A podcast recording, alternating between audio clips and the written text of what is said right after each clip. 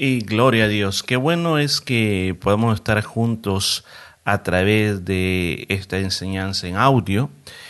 Y bueno, hoy eh, durante este mes de marzo tengo un consejo para usted que está sirviendo como líder en los grupos del hogar.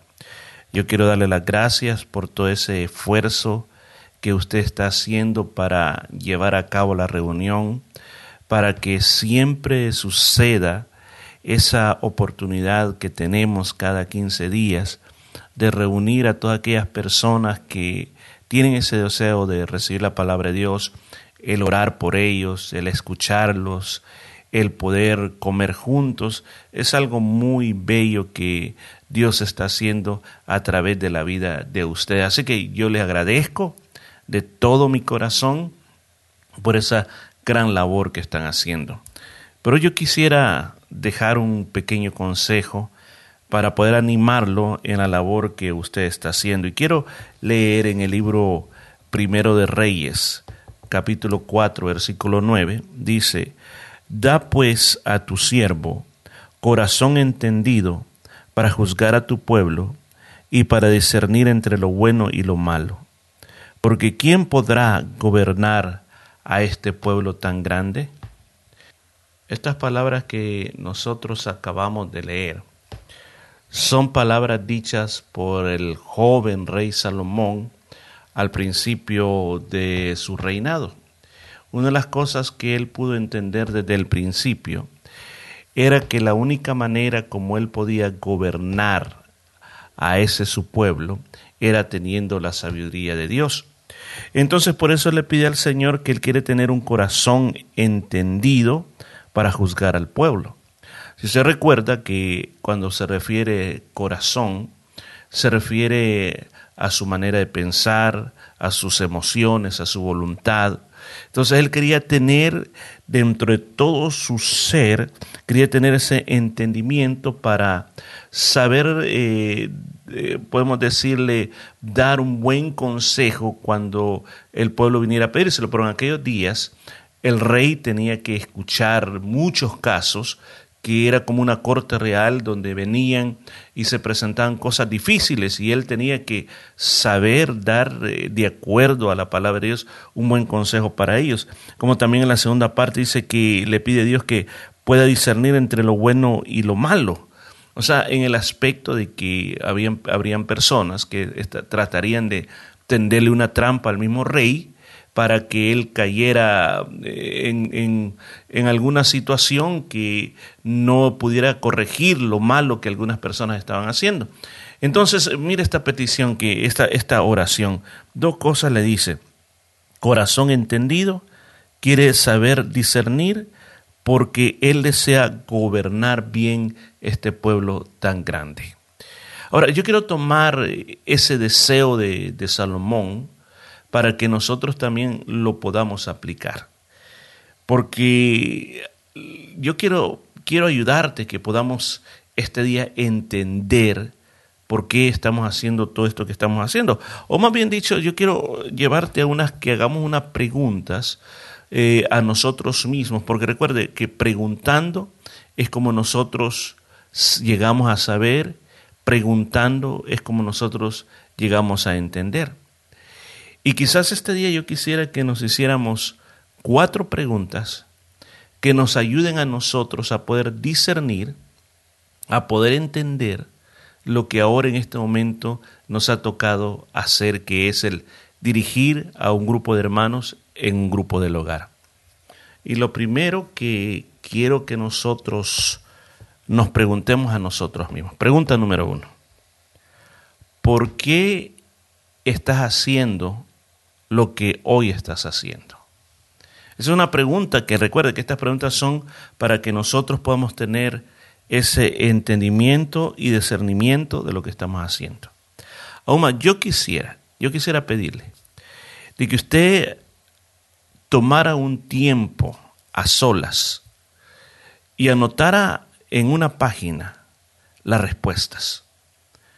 Pero que no haya nadie, sino que solo usted y Dios usted pueda anotar esas respuestas para que usted pueda encontrar entendimiento y discernimiento en lo que usted está haciendo. La primera pregunta es, ¿por qué estoy haciendo lo que hoy estoy haciendo?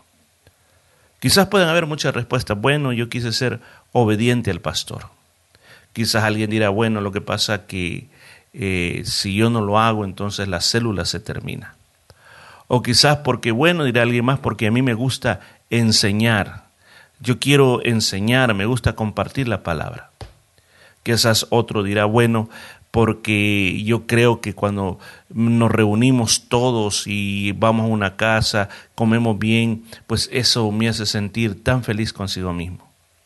Otro podría decir, bueno, es porque yo creo que yo tengo ese don de enseñanza eh, y, de, esa es una manera como yo puedo ejercerlo. Otra persona puede decir, bueno, es que, yo tengo un corazón pastoral y, yo necesito tener esos tiempos donde, donde yo quiero y puedo enseñar la palabra de Dios. Pueden haber muchas respuestas.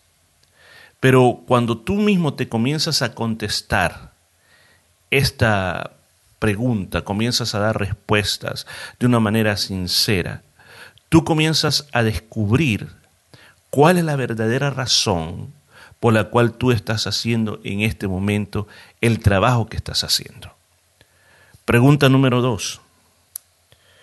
¿Qué es lo que a mí me hace sentir muy satisfecho o que me hace sentir muy feliz al estar trabajando como líder de un grupo del hogar?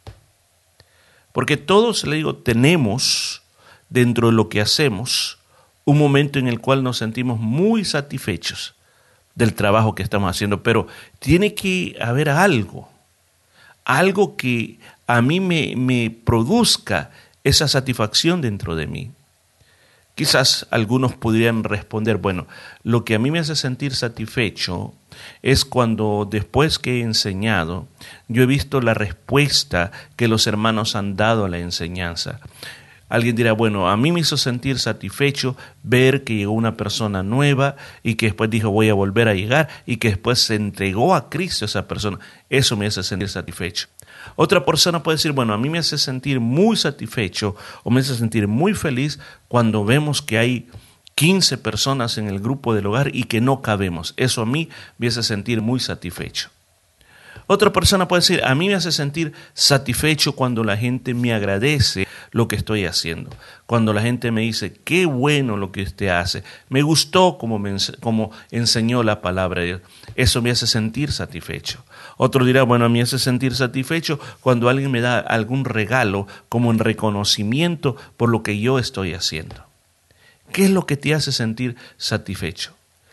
¿Qué son esos logros que inspiran a tu vida, que te hacen sentir tan feliz, que deseas que muy pronto llegue las próximas semanas para que tú puedas ir de nuevo y armar otra reunión? Descubramos, miremos hacia lo más profundo de nosotros, agarremos un papel, escribamos Saquemos lo que hay de más dentro de nosotros. Sé sincero contigo mismo. No necesitas mostrarle a nadie lo que tú vas a notar, pero anótalo. Anótalo. Comienza a escribir qué es lo que realmente te está produciendo satisfacción dentro del grupo. Hagámonos una, otra pregunta. ¿Qué es lo que yo deseo que llegue a pasar dentro de mi grupo del hogar? ¿Cuál es ese anhelo más grande que yo tengo? ¿Qué es lo que yo deseo que pase dentro de este grupo? Alguien dirá o alguien escribirá, pues lo que yo quiero es que este grupo crezca. Otra persona dirá, lo que yo quiero es que las personas se sanen interiormente. Lo que yo quiero, dirá alguien más, es que el poder de Dios descienda grandemente. Lo que yo quiero es que mi familia o la familia de los hermanos lleguen a Cristo Jesús. Lo que yo quiero es ver de que muchos amigos lleguen y reciban a Jesús, que haya personas que sean liberadas. Podemos tener muchas, pero muchas respuestas. Pero busquemos dentro de nosotros mismos. ¿Cuál es ese concepto que yo tengo dentro de mí? ¿Cuál es ese concepto lo cual a mí me hace sentir muy, pero muy satisfecho del trabajo que, que yo estoy haciendo? ¿Cuál es ese concepto? ¿Qué es ese concepto? ¿Qué es lo que, lo que yo percibo dentro de mí? Como algo que a mí me, me, me va a ayudar a ver hacia el futuro, me va a llevar a ver una visión, un futuro perfecto del grupo que yo estoy haciendo. Piensa por un momento, escribe por un momento tus respuestas, entiende, discierne qué es lo que hay dentro de tu corazón. Y por último, y la, la cuarta pregunta que quiero que nos hagamos a nosotros mismos es, ¿qué es o qué sería que a mí me llevaría a tirar la toalla o a renunciar al grupo, a decir, ya no quiero ser más el líder de este grupo, ya no quiero dirigirlo más. Piense por un momento, ¿qué sería eso? ¿O qué sucesos o qué situaciones te llevarían a decir a ti, no más, no más y hasta aquí llego? Pensemos por un momento. Yo creo que habrían muchas respuestas de esas cosas que nosotros no queremos que pase. Por ejemplo, alguien respondería, bueno, lo que a mí me llevaría a dejar el grupo es que la gente no llegue más. Si los hermanos no vienen más, entonces yo dejo el grupo. Quizás hasta te pongas un número. El desde el día que solo una persona comience a venir, ya no sigo. ¿Qué otra cosa sería? Bueno, si alguien me hiciera un problema muy grande, si alguien me comenzara a molestar, o sea, me comenzara a ir en contra de lo que estoy enseñando, que quisiera tomar como el liderazgo del grupo, se enfrentara contra mí, me llevaría eso a decir, ya no quiero seguir. Yo quiero que pensemos por un momento sinceramente tomemos esa página donde estamos respondiendo esto. Recuerden, no se lo va a enseñar a nadie, sino que los vamos a hacer para descubrir dentro de nosotros, para que podamos tener ese, que dijo Salomón, ese corazón entendido, que llegamos a tener ese discernimiento entre lo bueno y lo malo. Comienza a ver, pensar, ¿qué es lo que a mí me empujaría a dejar de hacer lo que estoy haciendo? Inclusive alguien podría decir, bueno, si el pastor no es comprensivo conmigo, no me apoya, eh, no me da más estos estudios, no me da más el material, entonces pues yo lo dejo todo. Si no tengo el apoyo, no tengo la comprensión, no tengo el cuidado que necesitan tener de un líder como yo, entonces yo no lo sigo haciendo más. ¿Qué serían esas cosas que en verdad dentro de tu corazón te llevarían a decir, ya no.